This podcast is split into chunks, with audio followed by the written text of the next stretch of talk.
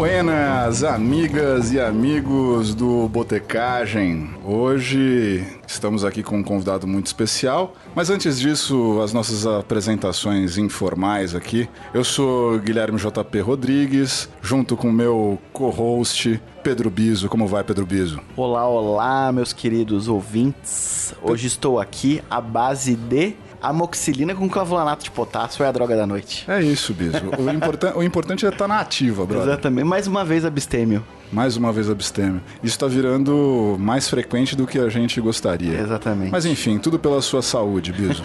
vamos que vamos. Como eu disse anteriormente, estamos aqui com um convidado muito especial, Oscar Dimitri, também conhecido como Cashfire, um cara que eu admiro muito por conta das suas artes, o que essas mãos fazem com nanquim, canetas e papéis em branco. Meninas, vocês não fazem ideia. Tá solteiro, né, Cash? É, agora eu tô.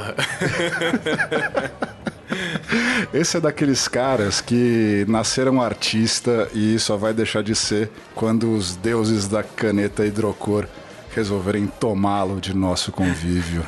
Cash, me diz aí, cara, como é que tá a vida? O que, é que você tem feito? O que você tem bebido por aí? é, eu, eu vou fazer uma voz bonita, né? Já que as pessoas não estão me vendo, pelo menos vão achar que eu sou bonitão, né? Então. O cara é gato, pô. O cara é gato. Cara, primeiramente, prazer inenarrável em estar aqui em, na presença de vocês, gravando esse podcast aí. Bom, apresentações já foram feitas, né? Eu sou o Cashfire, me chamo Oscar, mas é. Mas melhor falar Cashfire, né? Por que Cashfire? Essa é uma longa história. A podcast tem tempo. Basicamente por causa do Johnny Cash. Acho que eu gostava um pouco demais, assim. Então, aí ficou, ficou essa. Boa. O Lobo Solitário, The Black Man aí. Boa, boa. E, e aí eu gosto mesmo, então.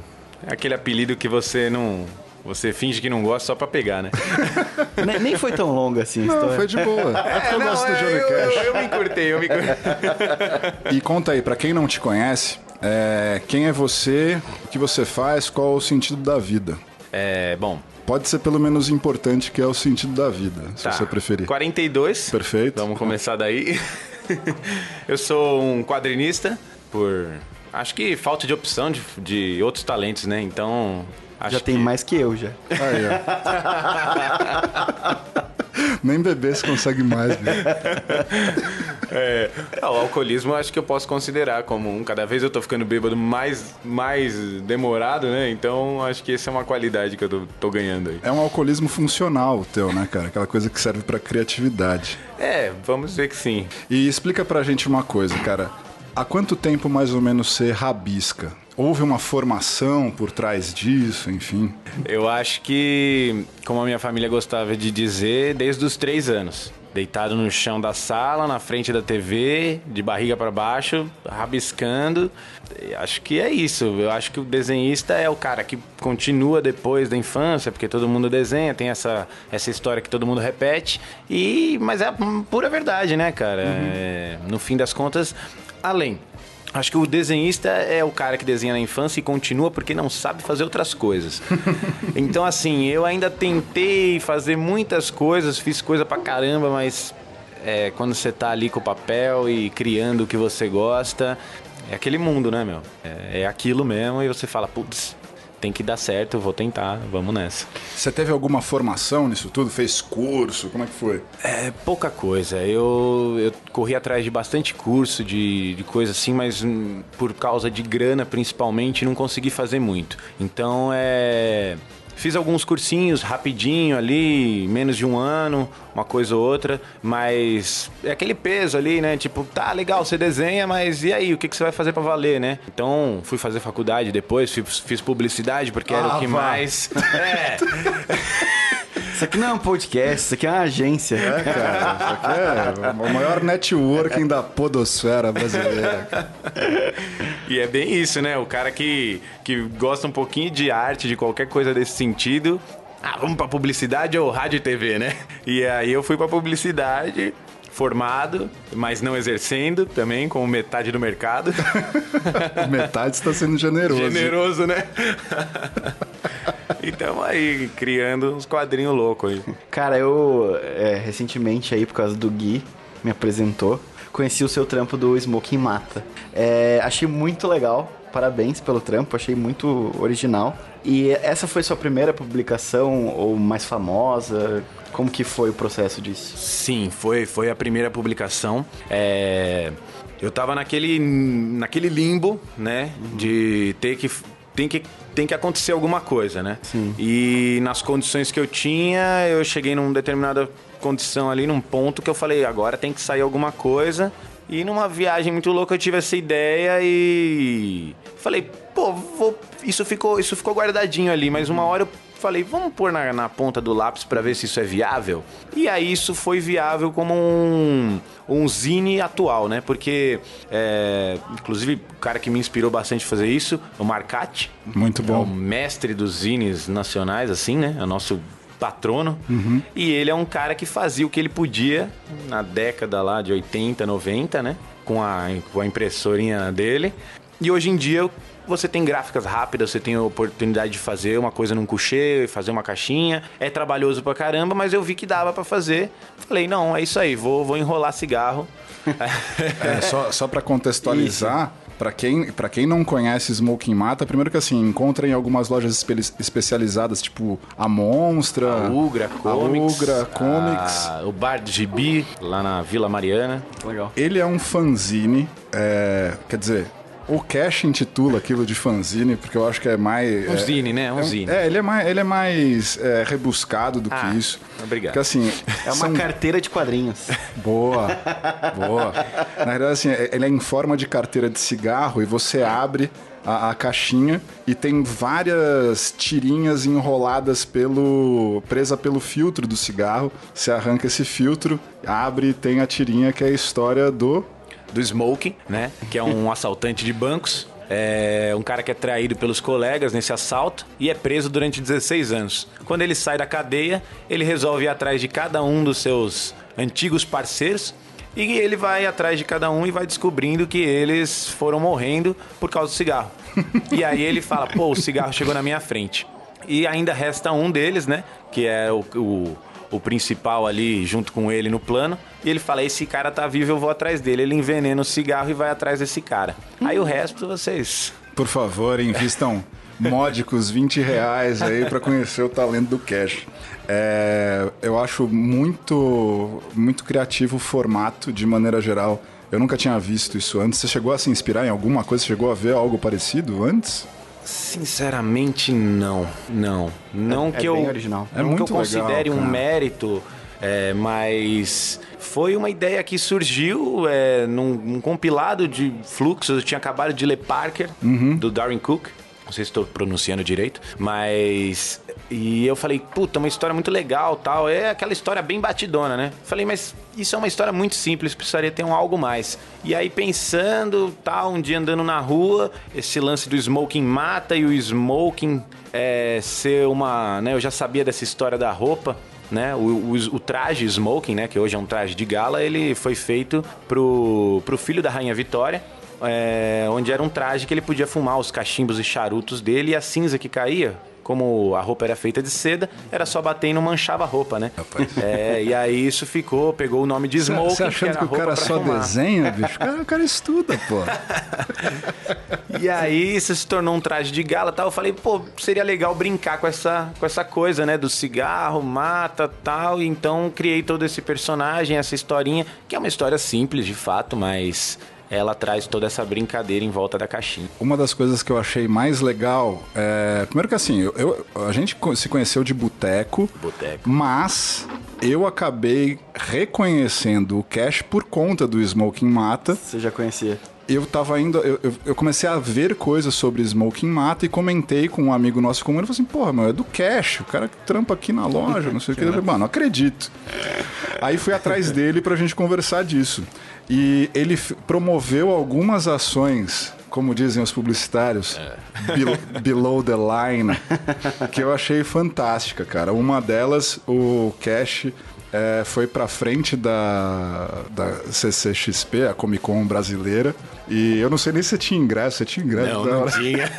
E ele ficou na fila da Comic Con com aquelas caixas tipo de baleiro, sabe? Aqueles caras que vendem cigarro na rua e tal, vendendo o, o cigarrinho dele lá, cara. Teve outras, né? Você chegou a fazer umas caixas pra guardar, no, pra vender na. É, fiz os mostruários, né? Isso. Que é estilo mostruário de cigarro. Você puxa de baixo e eles vão caindo a pilhazinha, né? Fiz pra deixar nas lojas. Isso acabou sendo uma coisa que me ajudou bastante, é, até na parte de vendas, né? Porque era um negócio que o cara não conseguia deixar na prateleira ali de, de quadrinhos independentes, né? Ele tinha que deixar no balcão.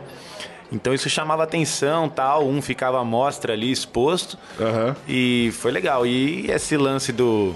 É tudo, tudo naquela questão proposital, Aham. mas esse, Mas essa guerrilha barulho. aí, né?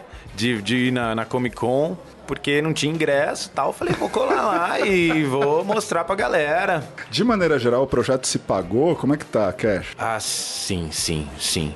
É, eu só fiz ele porque. porque eu sou bem chato com isso.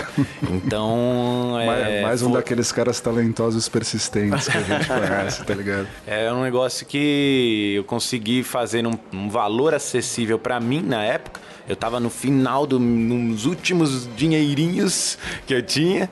E eu falei, ah, agora ou nunca. E aí eu fiz essa primeira tiragem, eu faço uma tiragem pequenininha, né? Foi aos pouquinhos, foi, foi tendo pedido e tal.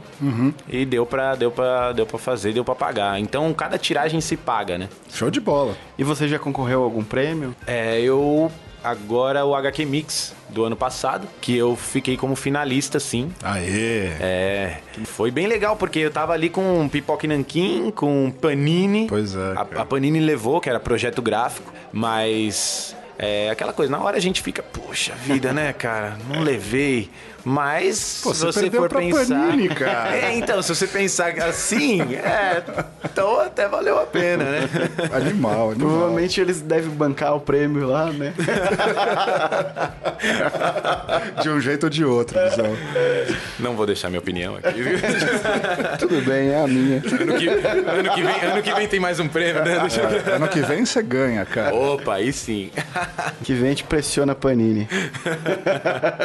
Brincadeira.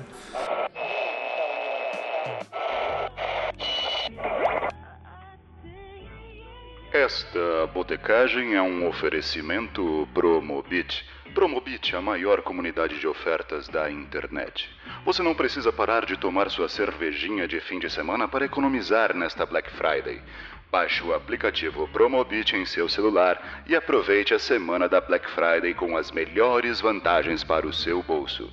Só no Promobit quando você, meu senhor, minha senhora, adiciona um produto à sua lista de desejos, é automaticamente avisado quando seu objeto de afeição entra em oferta. Promobit, a maior comunidade de ofertas da internet, agora também no seu celular. Então, cara, tem um, um passarinho aqui do bairro que ele me contou que você tá com um projeto mega foda e é disso que eu referenciei o, o prêmio HQ Mix do ano que vem, que eu tenho certeza que você vai ganhar, cara. Ele. O, o, o Cash tá fazendo um trampo em torno de um ladrão famoso da década de 20. 20 É aqui todas no as Brasil. décadas, né? Esse cara viveu quase 100 anos, né? É, e assim, é, é uma pena que ele foi é, subjugado pelo bandido da luz vermelha, né? É. Mas é. um cara foda, Gino Meneghetti. Fala, fala tudo aí pra gente do talvez projeto. tenha faltado um, um, um arranjo melhor ali no, no Instagram do Dino, né? No Twitter. Eu acho que ele não fez a publicidade tão boa quanto da Luz Vermelha. Ah, não ganhou filme, né? Ganhou É, filme. O, o da Luz Vermelha teve filme, né? O, Teve, O. Meneghetti tem um filme também. Tem também? Se chama Dove Meneghetti. É um filme independente. Agora me fugiu o nome, mas o diretor é um diretor bem conhecido do meio. Minha memória não, não é das melhores para nomes, mas foi um curtinha. Acho que tem 12 minutos, você encontra no YouTube. E é bem interessante, assim, conta um, um pouco... Porque ele era um cara, assim, é, quase um super-herói, quase um personagem mesmo, assim, fictício, né? Um cara que você... Mano, se você lê a história dele, você fala, isso tem que sair um quadrinho. E foi o que aconteceu comigo. Minha família é, é de origem italiana, da Moca ali, né? O meu, meu avô. E ele sempre contava a história do cara que assaltava as casas e pulava de prédio em prédio, ia fugindo e a polícia não conseguia pegar ele, né? Animal, cara, animal. O cara era tipo o Homem-Aranha no ar. Então é, é no Homem-Aranha no ar, exatamente. Exatamente, bem aquele visu mesmo. E é um negócio muito legal, porque você começa a estudar. Bom, passar um pouco da, da, da ideia original, né? Dino Mileto Meneghetti era um gatuno da década de 20, um ladrão que é um anarquista contra o governo, é um italiano imigrante que veio de Pisa, que não conseguia fazer outra coisa a não ser roubar. Era tipo eu, só que não consigo fazer outras coisas, então faço quadrinho. Ele, a, a vocação dele era ser ladrão, meu. Ele nasceu pra isso. Então era o que restava pra ele. Ganhou mais dinheiro do que você, né? Provavelmente na vida inteira minha ele ganhou to- muito mais. é. E talvez tenha fugido da polícia mais vezes do que eu espero ter que fugir. Mas é, ele aloprou São Paulo, então assim, é, o cara se tornou uma lenda porque pros, pros ricaços, como ricaços assim, família Matarazzo, né? Gente grande, ele roubou assim, gente, ele entrava Nostra, né, os Matarazzo. é, é. Ele entrava na calada da noite, sem ninguém escutar, assaltava os cofres dos caras, as, as joias da família e saía como se nada tivesse acontecido, ninguém sabia quem foi. É, é. Aí, quando as poucas vezes que a polícia conseguiu capturar esse cara, o cara tinha modos de escapar assim, é, cinematográficos, do Houdini. Você, é uma das histórias que tem documentada isso que ele tirou quando ele foi preso uma vez. Ele, antes de. Foi preso em 24 dessa vez. Ele tirou uma serrinha debaixo da sola do sapato, do salto. Uma serrinha alemã que ele tinha, encerrou as barras na madrugada e saiu por aí, né? Então você fala, que cara maluco, né, meu? Então é. E é uma história mais louca do que a Ele outra. tinha um lance tipo, tipo Robin Hood, né? Sim, sim, ele a, a população mais, mais pobre, né, que na verdade que eram os imigrantes daquela época, né? Eles adoravam ele porque ele ele ajudava a comunidade, né, os cortiços e reformava com o dinheiro dessas joias que ele roubava e vendia. Então a população realmente chamava ele de do gatuno dos telhados, do Robin Hood brasileiro e, assim foi os, os nomes aí, as alcunhas dele, né? P- Pena que ele escolheu o Brasil, né, pra, pra fazer isso. Se ele tivesse escolhido. Hollywood, sei lá, o cara já tinha virado um Já tinha. filmaço, já né? tinha, Sem porque é um dúvida, filmaço, cara, cara. é um dúvida. filmaço. É um Puta filmaço. roteiro, puta roteiro. É um roteiro muito legal. É, é, a história mesmo dele já, já dá um roteiro. O, o que eu fui fazendo aí agora, depois pesquisando tudo, eu fui compilando isso, deixando é, os acontecimentos mais próximos. Mas esse cara tem uma vida de 1915 que ele chega no Brasil, a 1926, onde foi o grande cerco que mobilizou a cidade de São Paulo com a guarda pública, força cívica, é, acho que errei, força pública e guarda cívica e os bombeiros. É, cara, ele parou São Paulo para eles pegarem ele ali na Santa Efigênia, ele foi capturado. E é muito legal porque você está contando uma história quase hollywoodiana, mas no Brás, na Moca, na Santa Efigênia, entendeu? No, em Higienópolis. Eu, na... fico, eu fico imaginando se a gente tivesse uma indústria decente de quadrinhos e isso fosse melhor divulgado, enfim, a sensação de uma criança ou de um, de um fã lendo isso deveria ser a mesma sensação de um jovem que lia Marvel na década de 70, que ele via a própria cidade, A própria on- cidade onde podia acontecer aquilo, né? Sim. Esse, tipo, você você olha pro, você olha pro viaduto Santa Efigênia de madrugada, você vê o vulto do Meneghetti dando pulinhos, assim, de gatuno e tal. Ele, ele foi preso em 32. Ele, ele teve algumas prisões em 32, a, a principal prisão é em 26, Ah, tá. onde ele foi capturado depois desse longo período em, em que a mídia já estava em cima, que a mídia tinha transformado ele né, nesse, nesse cara que a polícia tinha um ódio. E depois disso ele foi solto. é, agora não vou me lembrar de cabeça, 20 e poucos anos, 28 anos que ele ficou preso, alguma coisa assim. Foi solto, mas depois ele teve múltiplas prisões, uma seguida da outra, até já, já tá bem velhinho. Isso eu compilo um pouco na história para não ficar tão, tão dividido essas prisões, porque aí ele não, não- já não conseguia mais escapar com tanta. Aham. A grande prisão ele ficou preso no, no hoje, hoje antigo Carandiru, que já não existe mais, né?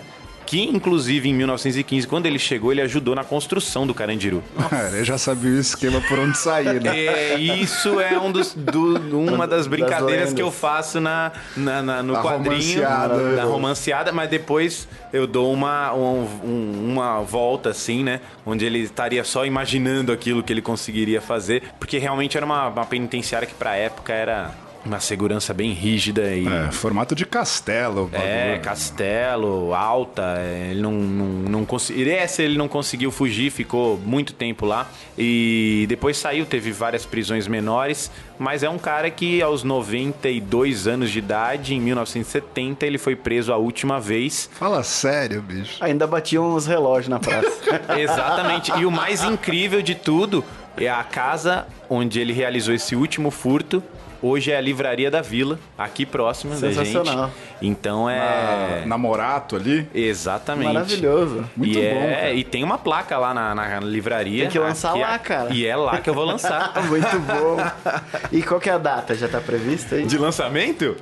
Aí eu não sei. Eu gostaria de, de terminar, de conseguir finalizar todo o projeto é, até o final do, do ano que vem, né?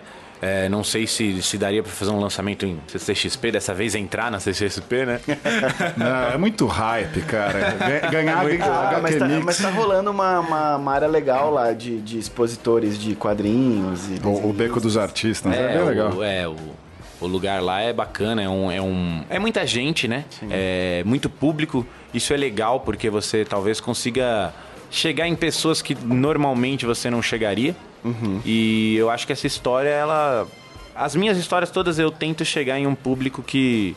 O nosso meio é bem fechado, né? É um meio bem, bem apertadinho ali, de quase autoconsumo. E a gente tá tentando expandir isso, né? O que que você acha, assim, cara? A gente sabe que ninguém vive de, de brisa, nanquim e tesão.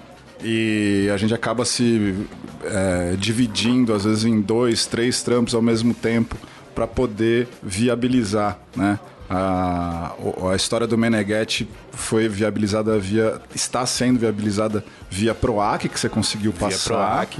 Isso é, isso é foda que ainda exista, mas eu acho que sei lá, né? é, a, a formação da indústria não pode vir só por lei. O que, que você acha que está faltando, cara? Eu sei que não existe uma receita pronta, mas você que convive no, no, no meio de um bando de artista, qual é o burburinho? Ah, pergunta difícil. Essa é difícil. Se você soubesse, já tinha feito, né? Mas também. É porque a grande questão, eu acho que principalmente o quadrinho chegar em lugares onde ele não chega por ser um nicho de mercado. A gente trabalha com um público que realmente é quase autoconsumo. Os artistas compram os próprios artistas, os artistas leem os próprios artistas e temos pouquíssimos leitores, que são esses as pessoas que eu mais prezo, que são aqueles caras que são leitores e leitores Fãs, né? fãs. Eu gosto de ler quadrinho, mas não tenho nenhuma pretensão de lançar nada. Né? Que não é nenhum problema você querer lançar alguma coisa, mas é porque todo mercado precisa de um público, né? E se ele é o próprio mercado, ele acaba se sufocando. E é o que está. O, o que sempre aconteceu, eu espero que agora esteja dando uma expandida. Eu acredito que agora, talvez, nem que seja pequena, mas até de falar de filmes da Marvel, eu acho que isso ajuda um pouco, sabe? Talvez uma minoria daquelas pessoas que foram ver um filme da Marvel e começaram a gostar de alguma coisa assim, é o cara um dia passa na banca e fala, pô, legal, e aí pega uma e depois pega outra e vai pegando, conhece. Mas é, mas é o mérito que eu te falei antes sobre criação de indústria, né? É, é que assim, é, você, você desenvolve trabalhos para todo mundo. né? Isso é, cara, na boa, falar de é, arte finalista e colorista no Brasil, para, bicho. É. né?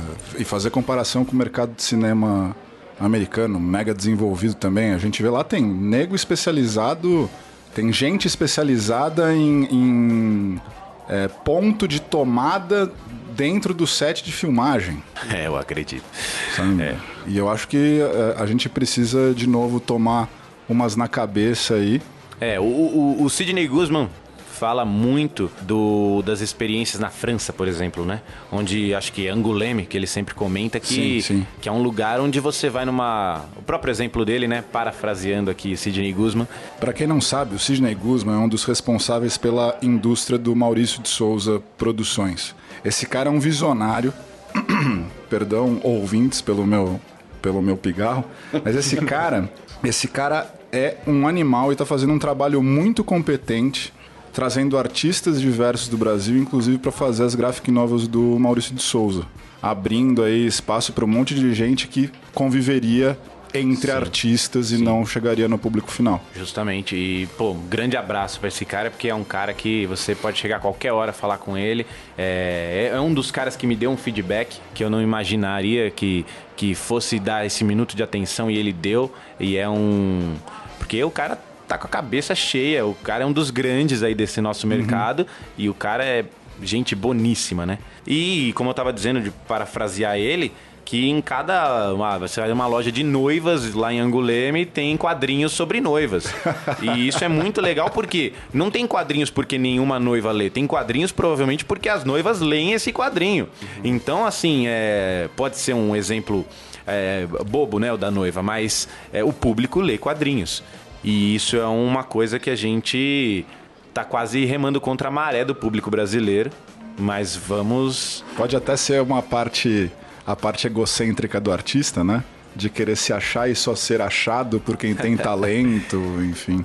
Sim. Muito bem, muito bem. E, e, cara, é, é, só antes da gente encerrar aqui, é, o Bar te ajudou a, a- nessas suas obras aí? Como que o Bar te ajudou? É. é. Eu acho que ajuda muito, né, cara?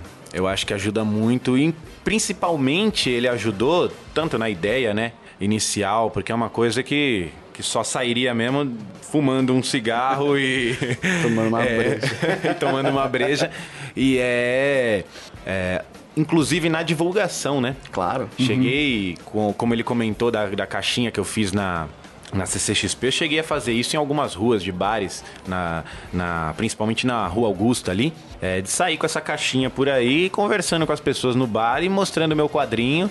Você tá num público ali que já tá mais receptivo para isso, né? E é uma história que agrada esse, esse público de certa forma, né? É, não é uma história que tem nenhuma é, menção de tipo fume ou não fume. É, quanto a isso, Putz, não, mas. rola essa encanação? Não, mas rola demais, cara. Rola muito. Tem gente que pergunta, porque assim, mas isso é apologia ao cigarro ou é contra o cigarro? Então tem gente que pelo nome Smoking É mata. apologia à arte. É, muito boa. Essa vai ser minha resposta daqui pra frente. Tem muita gente que pergunta isso e, e eu consigo escapar pros dois lados, né? Então se o cara fala, ah, mas é apologia ao cigarro, aí eu falo, não, mas chama Smoking Mata. Ele mostra ali os modos, né? Que o cara, né, enfisema pulmonar, morreu um, outro morreu de ataque cardíaco. E pro cara que fuma, isso também não importa, porque já tá na caixinha do cigarro que ele fuma, já tá tudo do jeito que ele vai morrer. Então eu também desenhar isso não, não importa tanto, né, cara? Então dá E pra também brocha. dois. É, esse é. É o que dizem. Mas é só você não comprar a caixinha que tem o broche atrás. Isso. Aí você compra, ó, por exemplo, aquele que o bebê morre, aí não tem problema, né? Você não vai ficar grávida. Maravilhoso. Assim, cara. assim acabamos. Cara, como que a gente encontra teu trampo aí? Instagram? Estragão.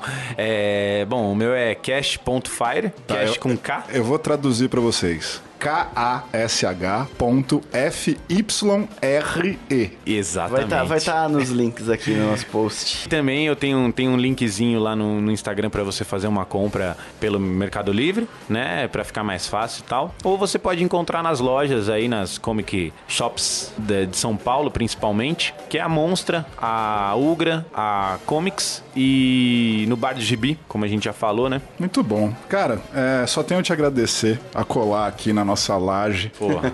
microfonada. É, o prazer é todo meu, cara, de verdade. Porque realmente, assim, é, eu, eu vejo um, um puta futuro promissor em tudo que você faz e pode ter certeza que tá cercado de gente que tá muito afim que isso aconteça, tá? Cara. Então, no que depender da gente e da botecagem, conte conosco. Muito obrigado, muito obrigado pelo espaço pro quadrinho nacional, que é uma coisa que eu sei de vocês. Vocês sempre estão abertos a isso daí. E, meu, cada vez a gente tá junto. Tamo- Isso, último parênteses antes do editor me matar. é, no dia 1 de dezembro vai rolar a Butantan Gibicon. Butantan Gibicon. Provavelmente, talvez eu cometa alguma é, injustiça aqui, mas é uma das poucas conferências de gibi totalmente nacional, né? E só com artistas nacionais. Vai ser bom demais. Não lembro- vai ser no Butantan, mas eu não lembro agora Vai o ser no. Butantan, na Casa de Cultura. Casa de Cultura. E é um evento 100% gratuito para o público e para os artistas. Então, é, inclusive quem não conseguiu uma mesa, porque a gente passava por uma seleção, pode colar lá, porque os trabalhos vai ter também o Buta Fora, que é onde Ah, os, os trabalhos vão poder ficar expostos e serem vendidos né, do lado de fora desse evento também. Então, é, é para juntar todo mundo mesmo. Vai ser bom demais. Muito e bom. vão lá e encontrem o cash, é só buscar o moço de óculos e boina. galã, galã Ah, dos estarei, quadrinhos. estarei nas- de smoking. Você vai estar de smoking? Claro. Então, é, o, é o galã dos novos quadrinhos nacionais. Jamais. Pedro Biso, É isso, gente. Queria pedir desculpa aqui pelo meu, pela minha doença nos últimos podcasts. Queria deixar nossas redes para vocês mandarem dicas, mandarem sugestões. É tudo botecagem, botecagem@gmail e as redes é botecagem. E é isso. muito obrigado, gente, mais uma vez. Obrigado pela audiência e saúde aí. Beijo do beijo. Saúde.